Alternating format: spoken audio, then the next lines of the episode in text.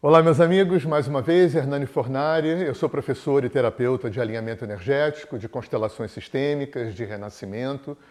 Você está na coluna Cura Interior. E o nosso assunto hoje é neutralidade e não julgamento. Eu gosto muito desse assunto porque ele é muito mal compreendido. E quando eu dou os meus cursos de formação e, e, e começo a desenvolver esse tema, porque esse é um tema muito importante para quem é terapeuta, eu sempre ouço essa pergunta: ah, então eu não tenho que ter opinião sobre nada? É claro que não, porque opinião é uma coisa que é quase biológica, você não tem como não ter opinião. É... Os hindus dizem que tem um, uma parte do nosso psiquismo que eles chamam de buddhi, que é a parte do nosso psiquismo que faz as discriminações, que faz a, a, o discernimento, que faz as escolhas. Então é natural que a gente tenha o gosto, não gosto, quero, não quero, é bom, é ruim, certo, errado, bem e mal, chato e bacana. Isso é normal.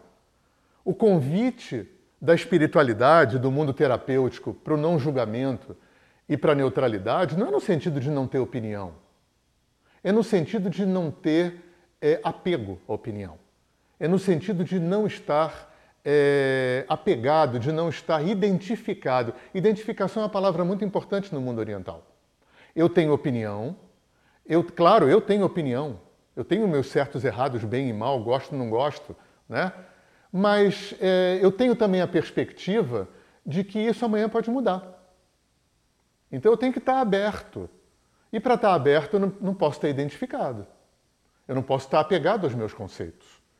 E a gente tem que ter uma atenção muito grande, porque os meus gostos e aversões, né, no, no mundo hindu a gente chama de raga e doesha, a, a, o gosto e a aversão, a gente tem que tentar muito atento que muitas vezes eles vêm servir a finalidade de compensações internas, né, de suprir buracos internos, é, com a nossa autoestima, com a nossa autoimagem, com a nossa menos-valia.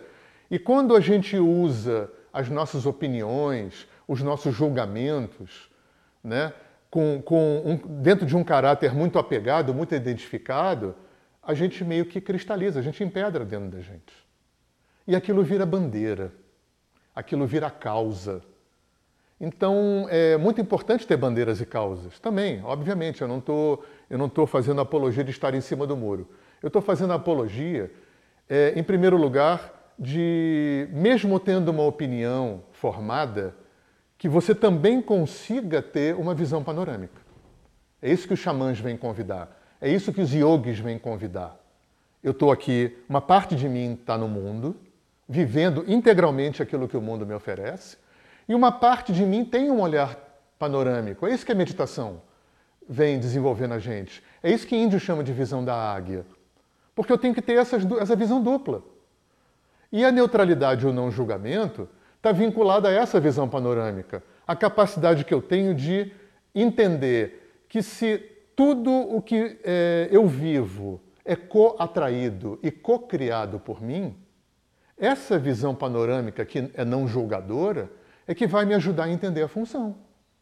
A função daquilo que eu estou atraindo, a função daquilo que eu estou vivendo. Porque se, se eu ficar identificado com gosto e não gosto, eu só vou ficar nisso eu vou ficar identificado com gosto e não gosto, com bem e com mal, com certo e com errado. E a única coisa que eu vou conseguir produzir é crítica e julgamento. Eu vou perder a minha capacidade de ter discernimento.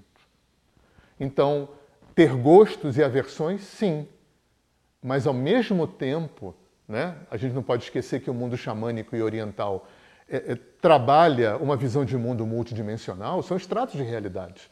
No extrato de realidade, eu tenho gostos e aversões. No outro extrato de realidade, eu tenho um olhar aberto e panorâmico para a vida.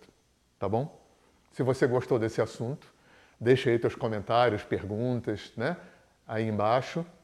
E continuo convidando vocês para acompanhar a gente em mais uma viagem de reflexão né, por esses vídeos aí. Tá bom? Um grande abraço, até a próxima.